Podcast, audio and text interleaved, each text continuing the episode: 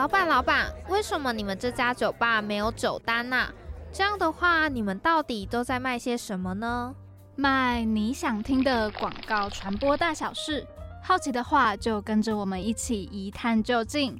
我们爆肝 bar 开店营业中，欢迎光临。Hello，大家好，我是 Joyce。Hello，大家，我是 Patty。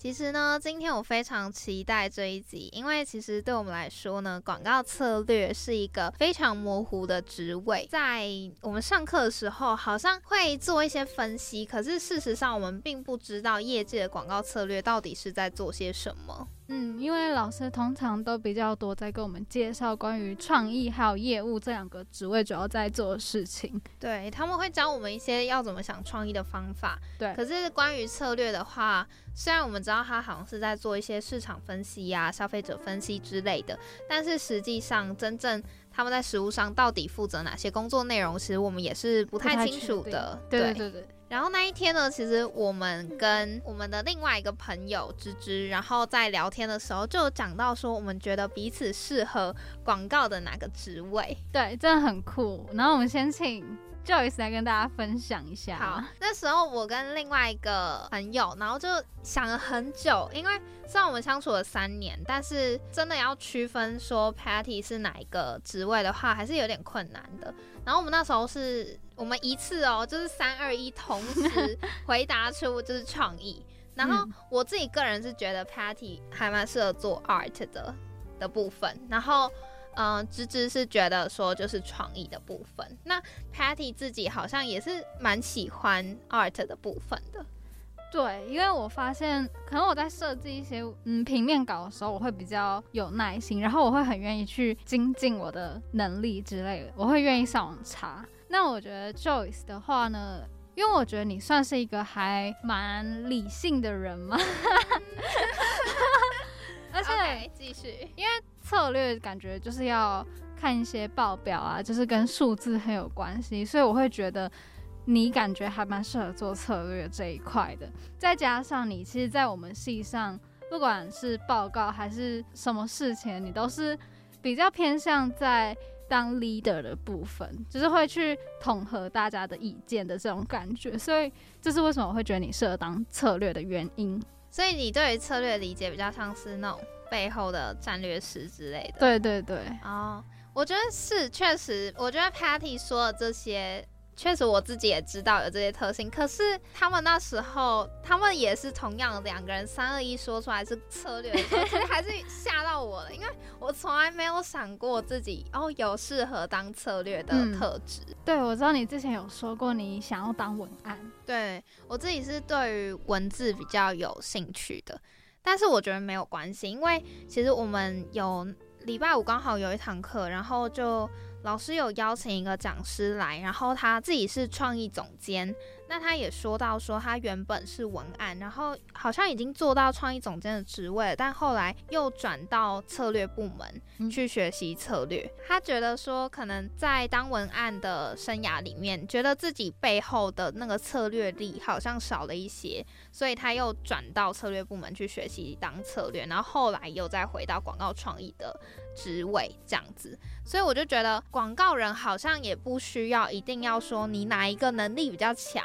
你就只能一直做那个东西，不用太局限自己。对，所以我就觉得没有关系。好，那我喜欢当文案，那我就一直朝文案这条路走。但是我策略力很强，也许可以帮助我文案写得更好。OK，那你今天就来听听看，你对于这一行到底有没有兴趣？OK，没错，这就是我今天的目的。对。每一杯调酒都是独一无二的，不一样的心情，不同的想法，碰撞出独特的滋味。可能酸，可能苦，也可能涩，也可能是甜的。今日特调，错过不再。在今天的波火力在里面呢，我们想来跟大家介绍一个广告案例。那这个广告案例呢，是日本的一家电信公司他们做的广告。那这家电信公司的名字呢，叫做 SoftBank。它用了一个现在还蛮大的问题是，可能六零年代那一辈的长辈。他们可能不会用智慧型手机，所以就跟孙子还有他们的小孩之间有一些隔阂，可能就没办法及时接收到他们现在在的讯息。那这个广告它厉害的地方，就是在于说，他想到了一个解决方法，去让这些老人家们在。嗯，不用用手机，不用用到网络的情况下呢，也可以跟自己的家人有联系，然后可以知道他们最近都在做一些什么事情。对，但是这也不代表说他们的儿女或是他们孙子就要放弃智慧型手机的使用。所以我们会觉得这一支广告是一个很有趣的广告，那就来分享给大家听听。在这个广告里面呢，它其实就是运用旧时代的物品跟新时代的科技，把它们结合起来，变成一个新的产品。像是呢，他们可能。年轻人还有他们儿女在用那个 SNS 社群的时候，他们在发贴文，他们就有一个科技是可以把这些贴文自动转换成报纸的格式，然后云端传送到可能老奶奶家她外面的信箱，然后直接把它列印出来，让老奶奶她每天早上或是下午的时候就可以看到说，哎，这份报纸是完完全全有关于她的小孩还有孙子的一份报纸，就是即时资讯的那种感觉，可以马上看到哦，我的儿子。今天带着他的小孩呢去参加运动会，然后那个老奶奶就可以马上看到，甚至可以看到他们一家人的照片。对，就是很方便，因为现代人就是在社群上面发贴文啊、发现实动态都。很频繁，所以那个东西就是可以直接帮你自动转化成报纸的形式，然后列印出来。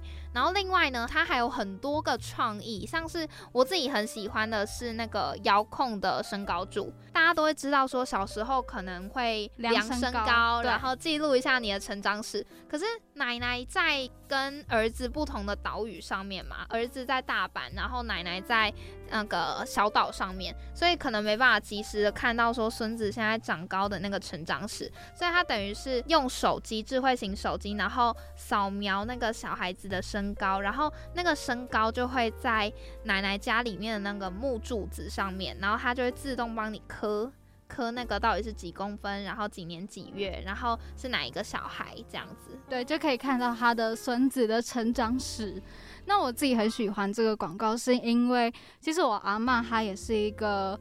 完全没有在使用现代科技的人，所以我会觉得说，如果这些科技也能运用在台湾的话，那其实我们对啊，我们之间的交流会多很多，就就不只是局限在讲电话。对，算是这个创意有颠覆我们的想象，就原来还有这种方式可以拉近我们与阿公阿妈之间的距离。然后除此之外呢，除了我们刚刚提到的那两个创意之外，他们还有云端录影带啊，还有智能拨号的一个电话的创意。那如果有兴趣的听众朋友，可以在上 YouTube 查询 SoftBank 的这个广告。你想选真心话还是大冒险？我想听冒险里的真心话。真心话大冒险，你敢听冒险里的真心话吗？今天呢，我们很高兴可以邀请到我们广告系的毕业学长姐，然后她现在是在里奥贝纳公司做广告策略，很高兴可以邀请到 Event 来到我们的节目。Hello，大家好，我是 Event。那我现在目前是在里奥贝纳公司里面做广告策略的工作，那英文职称的话就是叫 Strategist。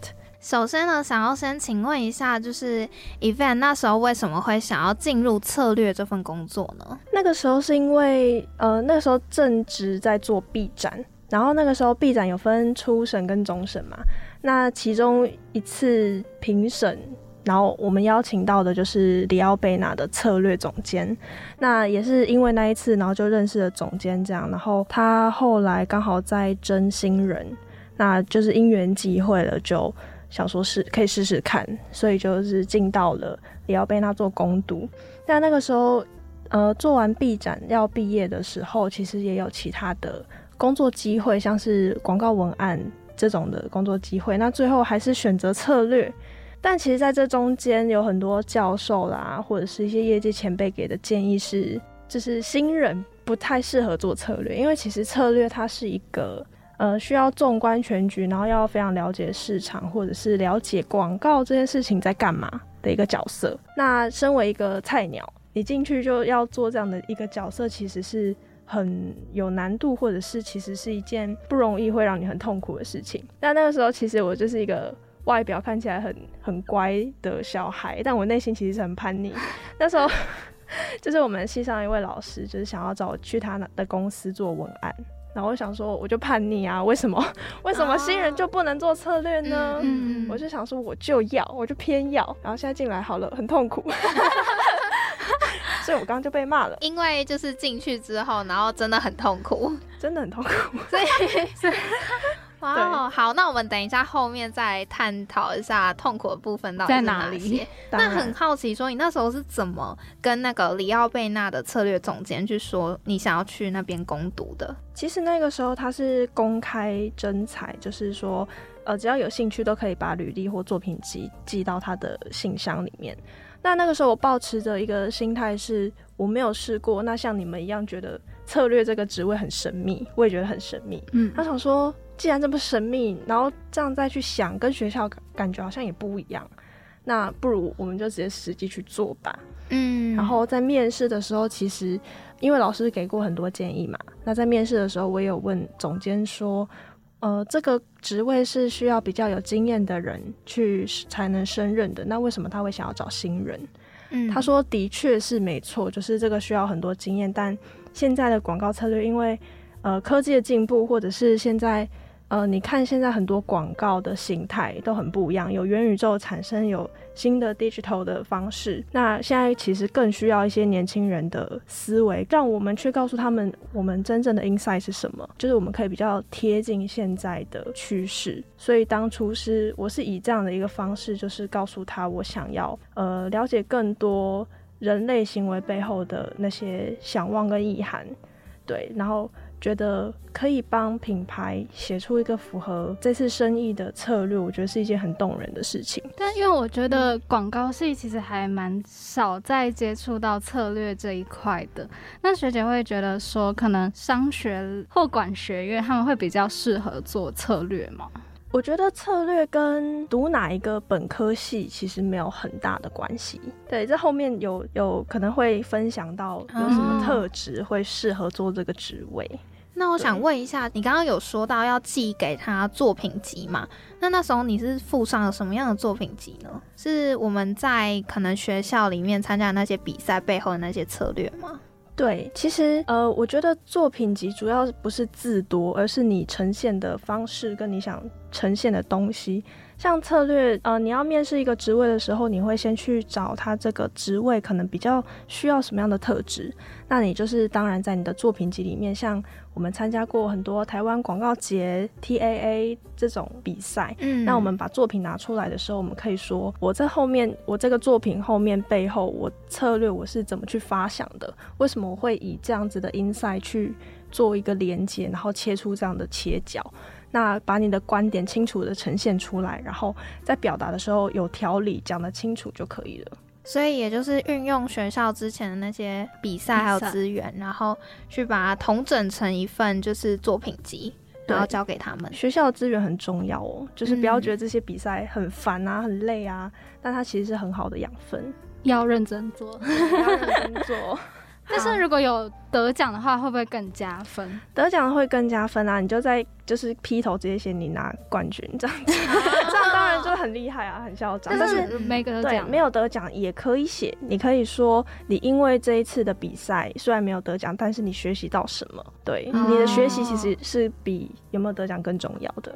原来如此，因为其实我们上次就在上一集抱怨说那些比赛好烦哦，真的好累、哦，真的很累。就是一次来啊，又要再讲一次，就挤在一起。那回到就是广告策略的话，外行人来看就会觉得广告创意很有趣。那当时虽然你是因为比较叛逆的关系，就觉得说，哎，为什么我一定要做文案？我可以去做策略，为什么策略一定不能是新人来做？那你不会想说，就是被广告创意所吸引吗？会，会啊，就就是会啊，一定会的，因为我们都在讲创意可能天马行空，但其实最后最后的最后，你要考虑到现实层面，你要考虑到客户的预算。这个你想这个创意能不能帮助到客户的生意，它最后还是要落地去执行的。所以虽然说创意是一个非常吸引人，然后可能会很多元啊，不受限制啊，但最后其实要回归到像策略跟创意之间的工作模式，就是策略它会给创意一个切角。那最后我们的创意其实要就是落在那个策略的切角上，你才能精准的去解决客户的问题。对，所以我觉得是不一样的有趣。哦，所以也许广告策略在每个广告的职位里面，嗯，都有不同很有趣的地方。对，然后你可能要自己去慢慢的去体会、摸索。去摸索。那你现在还在痛苦期吗？还是有尝到一些甜头了？嗯，我觉得就是爽痛爽痛的，怎么说？爽痛爽痛的，就是你会因为一件，例如说你发现了别人没有发现的 insight，或者是你从这一大堆数据里面，你看到了别人没有看到的东西。但是这这当然是有趣的部分，但是痛苦的就是你在写案子的时候，你卡住的时候，你的嗯意见不被认同的时候，你要怎么去调试自己，或者是你要怎么，像不管是策略还是创意，都有一个很重要的事情叫做 storytelling，就是你要会说故事，策略要会说故事，引导大家进入你的铺陈，最后走到切角。创意你要会说故事去卖你的创意，所以我觉得。做广告好像不管是策略还是创意，就是爽痛爽痛，但是你要在那个痛里面去找到那个爽，也不是很容易啦。就是要先痛一阵子。对，阵痛期会蛮长的哦。刚刚跟学姐在聊天的时候有提到说，在大二的时候有在广告公司实习，那当时做的职位也是策略吗？当时呃，因为小公司它的职位不会分的这么明确，所以那个时候比较类似业务助理或者是 PM 的角色，哦就是 Project Manager 的角色这样。那那个时候小公司我自己觉得它的职位跟工作切分比较没有那么明确。那其实呃策略这个角色，就算是在大公司 Four A 大公司，也并不是每一间公司都有这样的位置。嗯，对，像比较大的奥美，然后里奥贝纳、维门智威这些比较会切到策略这样子的角色。对，因为不是所有的客户或案子都会进到策略，像例如说麦当劳、嗯统一这种非常大的企业，它才会需要到策略，或者是它要做 branding 啦，这种会比较难的，嗯然后他们才会嗯付策略费，付了策略费才会进到策略部。哦，对所以这是一个另外的费用。对，就是创意也会有创意费，但是呃，很多案子是业务接到 brief，然后就直接给创意的，中间是没有经过我们的。嗯，对，嗯就是看客户的需求。需求那如果是直接进到创意的话，那等于说他们要走哪个方向是创意他们自己想。没错，就是哦创意可能自己有需要自己去洞察一些 insights，然后对，就是直接卖创意。那小公司的话就不会有切到这么细，所以那个时候在小公司做的是助理，而且那时候做的事情还蛮杂的。那时候做的业务助理 做的事情啊，有时候还充当制片助理，就可能会出去拍片，所以其实也也是一个不错的经验。可能每个地方都有接触到一些，所以也算是都有体验到一点点。那可以请学姐分享一下一开始进入里奥贝纳，然后再当攻读生的时候做的事情吗。呃，现在攻读生的话比较多是最 routine 最基本的工作，就是找资料。那想当想当然就会觉得很无趣嘛。嗯，但其实找资料就是这个工作最最最基本的基本功，不管是找资料就是 Google 嘛，但是你 Google 出来的质量也是有好跟不好的。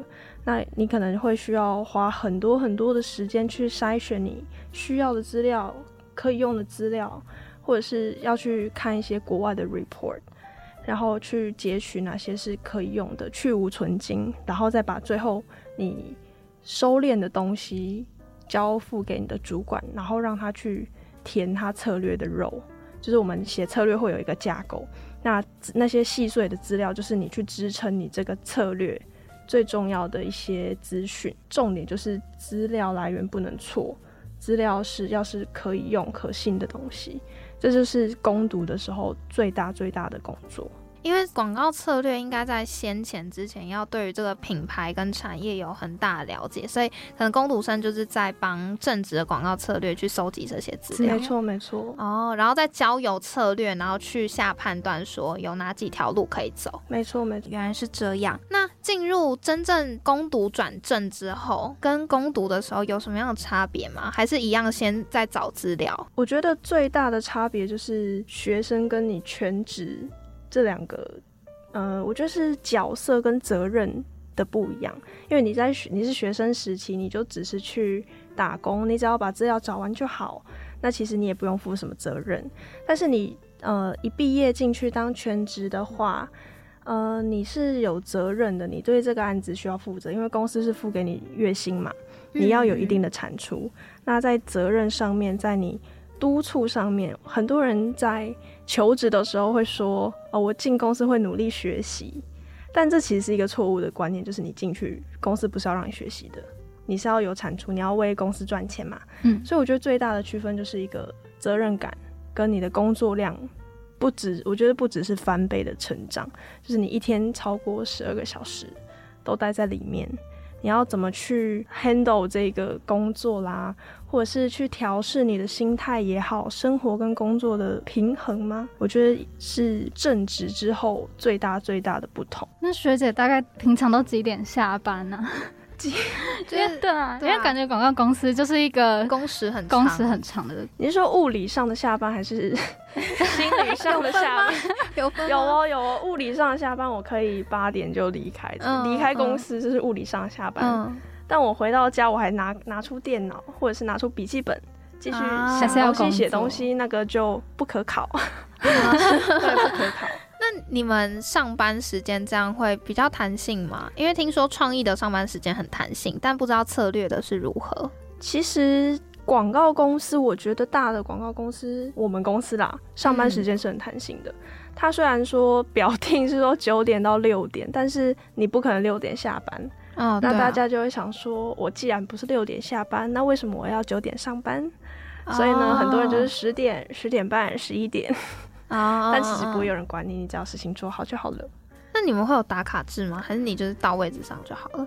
我们公司是没有打卡，打卡是为了领 加班津贴或者是便当津贴。哦，对，所以你不打也没关系。所以就是把自己的分内工作做完之后，其实公司是不太会去管几点上班。我们公司是这样，或者是我的主管是这样。对，我不敢说全部都是。对，但是你可能九点九点半有会议的话，你也得到嘛。对，嗯就是看每个人的主管规定、部门规定不一样。呃，另外一方面是，就是很好奇说，广告策略这一份工作，语言能力需要很强吗？像是英语或是其他语言？我觉得英语的话要有基本的一个 level 嘛，门槛对，要有基本的嗯门槛，因为有很多东西，像尤其是大公司，你做的客户是国际客户，例如说可口可乐、肯德基、麦当劳这种东西，它的 brief 都会是全英文的。然后你要找的一些资料，像麦肯锡或者是一些国外的数据公司、饲料公司出的那些 report 也是全英文的。所以你要去阅读那些大量的资料，我觉得，嗯，有一点基础会比较好，不然你会很辛苦。对，但是很明确的要求吗？其实也没有，你就是多看看久了，其实多多少少应该都会变得熟悉。所以你们在写那种国际品牌的大公司的 brief 的时候，策略单的时候，都要用全英文去写要看客户，哦，要看客户。对，像海尼根的话，我们的提案就是要写全英的，然后 present 也是全英的。哦，那你们 present 的话是 present 给创意还有客户听吗？还是还有其他人？像如果说对创意是对内嘛，就是公司里面的同事，那个就是中文就好了。但是最后呈现给客户的提案，因为一些国际客户他在台湾的 CEO 可能是外国人，像海尼跟台湾的 CEO 是越南人，那你就是必须要全英他才听得懂，或者是很多 marketing head 他们都是国外留学回来的，那公司文化也都是很美式，那你就得用他们习惯的方式去提案。那这些业务应该会就是在前面就会先跟你们说，你们这次的 present 要用什么方式去提案，。当然。嗯，哦，那会遇到很多的专有名词嘛？因为像我们这次在做广告节的时候，我就觉得那个英文真的很难打，就这 好像没有学过英文的那种感觉。专有名词真的很多，就是很多人会想说，为什么广告做广告的人都要晶晶体啊？就是说，哎、你那个 brief 怎么样怎样，CC 我什么什么的，什么 ATL、BTL，但是它就是一个广告术语行话，嗯他说行话。我觉得广读广告系本科系出身的优势就是。像我们在上一些行销原理这种课程，它会强迫你背很多就是专有名词，专有名专有名词，这其实有用的。就是你进去之后，你不会觉得你像个白痴，别人在讲什么你都听不懂。嗯，对，至少他讲 campaign，他讲 IMC，你知道是什么东西。嗯。哦，课有好好上吗？有 还行商老师的行商原理啊，有有有有，没有被当没有掉吧没有被当掉，没有没有，很棒。那学姐在刚进入广告业的时候，有什么跟你想象不一样的地方吗？我觉得主要想象的不一样的地方，就是？刚刚讲的学生跟全职的那个角色的切分差别啦。那另外一个部分是，我觉得最大最大的不一样是速度，就是那个节奏，我觉得嗯差很多。像现在你们如果是大三有广告策略课，是花一整个学期去写完一个品牌的或者是一个产品的策略，然后加创意嘛，对不对？对。那一个学期是多久呢？大概是快半年吧，快半年五个月差不多。我们现在，例如说，我手上的这个案子，他一个礼拜就要写完。哇哦！而且你们是同时负责很多个案子是吗？一个人手上绝对不可能只有 handle 一个案子，这样、哦对，因为他其实工作量蛮大的，嗯所以一个人最多像我同事，他一个人，因为他能力比较好吧，他可以手上同时有五个案子在 run，哇塞，五个很多哎，五个很多，所以他每天每天工作是超过十二个小时，然后一天七天都要，一个礼拜七天都在工作，哇哦！就是 可能只有我们公司这样，这是前提，嗯就是每一家公司状况不一样。嗯但因为年末是旺季，有要淡季跟过年的那个吗？对对对，可能过年啦，或者是要过新年的结算啊，这些都会比较变得比较忙碌。对，所以我觉得是速度，因为你变成在业界，例如说我有一个新产品，我下个月要上市，那我这个月你当然策略或者是你的创意就要帮我想出来。嗯嗯，那当然不可能让你们拖到半年啊，对嗯，就是变成会。有时间上的压力。等于说你们策略还是要预留一些时间给创意，对不对？对，如果这个有要做策略的话，对，没错，所以就是要切分好创意跟策略沟通的时间。例如说，呃，策略可以先写一个架构，一个大概，然后如果时间比较紧迫，是可以先告诉创意我们是这个方向，嗯，然后策略再继续往后把案子里面的肉那些细节的资料补上，嗯这样子同时进行会比较快。哦对，所以速度是我觉得进到真的进到广告公司之后，跟学生时期最大的差别，这是第一个。那第二个的话是看待事情的角度，嗯像现在呃学生时期在课程里面，你会想，例如说我做来客，我会想说哦，这个来客他的呃市场分析、消费者分析、竞品分析，然后再想哦，我要帮他怎么办一个活动。嗯嗯，就进到创意。但是变成全职之后，你在广告公司里面，我觉得不一样的就是你看待事情的角度。进到公司里面，你会呃反过来以如果我是客户的话，我希望我写这个策略单，我是希望你们帮我达到什么样的目标？那我这个策略可以帮客户达成这样的目标吗？对他的生意有所帮助吗？我觉得是不一样的视角。所以会一直问自己为什么对，这样子，对对，这就是哦策略一个很重要的特质。就是当学生的时候，可能会觉得说，只要把东西做出来就好，创意比较重要。但是现在就会考虑到比较现实层面的部分对，到底这个能不能真的帮助到客户？对，没错，因为毕竟成效的那个责任也是你们要担的。没错没错。想要问，就是学姐说，你觉得广告策略在广告的这个整个产线里面，它的定位是怎么样的呢？这个刚刚才跟老师聊过，就是你说像上吗对，跟老师聊过。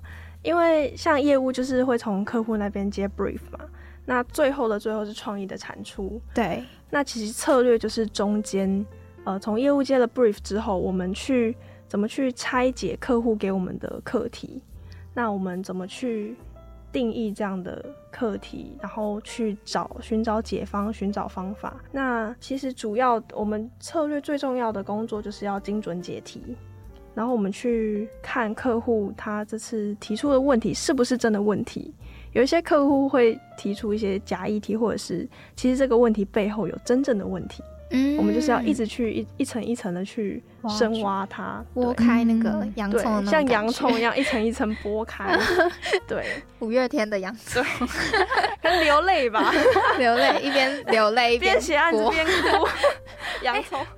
好适合广告策略，悲伤。有点悲伤。对，所以我觉得像广告策略的话，在一个案子里面，在团队合作里面，我觉得他的角色比较像是灯塔或者是引路人。嗯，你接到了一个课题，一个 Q，一个问号，那你怎么去拆解它？你怎么用你手上有的资源，可能 Google 去找一些二手资料，或者是从一些市场调查的数据分析、一些策略工具，或者是 Google Analysis，或者是尼尔森、嗯线东方线上这种工具、去洞察，然后去解题，然后切出一个策略切角，提供创意去想创意的一个方向。对，所以他就比较像引路人的角色。哦，但如果策略在找资料的过程之中，可能想到一个还不错的创意的话，会把它分享给创意吗？还是说你们并不会接触到这一块？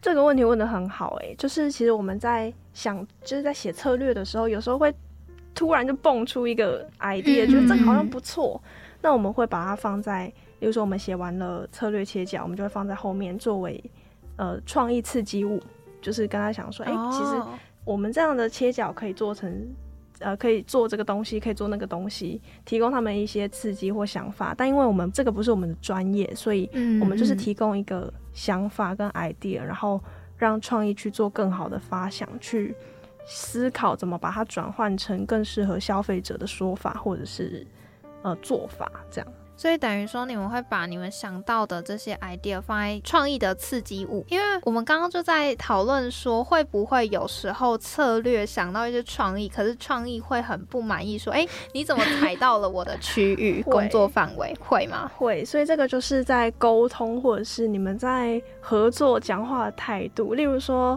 你可以说哦，我们这边有有一些想法想要跟创意们分享，然后大家可以参考听听看。